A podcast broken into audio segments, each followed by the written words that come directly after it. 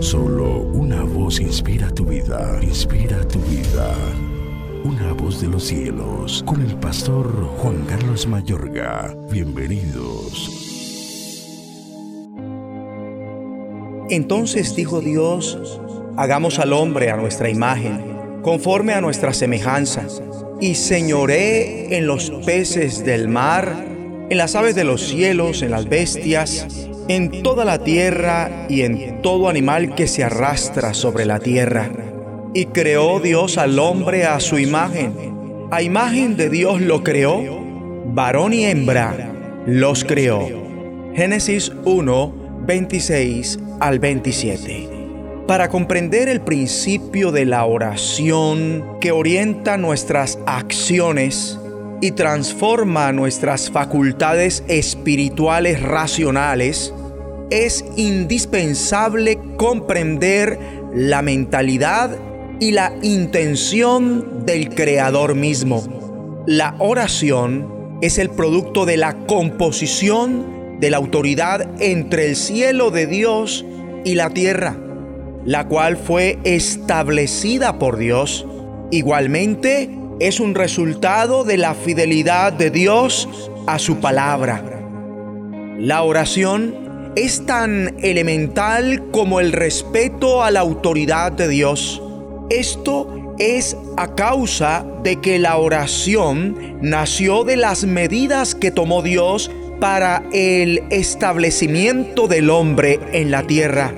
Y esto se determinó cuando nuestro Creador verbalizó a voz populi en el transcurso de la creación su plan para el hombre y señoré.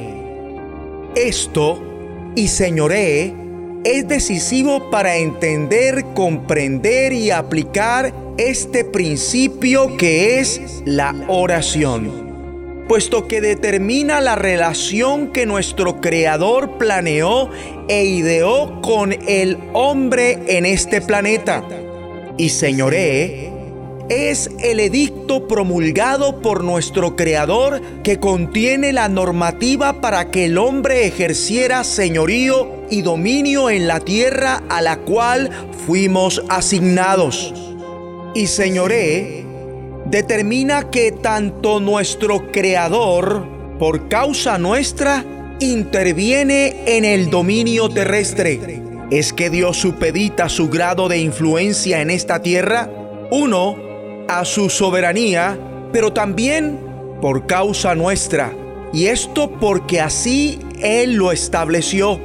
Y esto tiene su fundamento en la justicia y la fidelidad de Dios para con su palabra él no puede negarse a sí mismo cuando pacta, cuando promete, ante sus hechos, en fin. Es que para Dios sus planes son más valiosos que los nuestros. Dios ha puesto su palabra hasta por sobre Él mismo, ya que su palabra no solo es una ley para nosotros, sino que también es una ley para sí mismo. Él se someterá a sí mismo a sus promesas y mandatos. Esto es importante, que Dios pone su palabra por encima de Él mismo. Dios jamás incumplirá ni infringirá su palabra que contiene decretos, estatutos, mandamientos, pactos que a su vez contienen hechos y promesas. Cuando Dios habla, Él mismo está por su propia voluntad en el deber de ejecutar acatar su propia palabra. Es más, la santidad de Dios es el cimiento de su justicia y fidelidad. Mi amable oyente, todo esto es fundamental para entender, comprender y experimentar la esencia de la oración. Y esto es lo que hace que la oración en nuestras vidas sea imprescindible. Oremos juntos. Soberano Señor, tú eres el Dios que hiciste el cielo y la tierra, el mar y todo lo que en ellos hay. Que cuando por tu misma boca dijiste, hagamos al hombre, enseguida diste a conocer tu plan con nosotros en esta tierra. Y señoré, te lo imploro, hazme entender lo que pensaste y propusiste con esto, para que la oración en mi vida se vuelva imprescindible.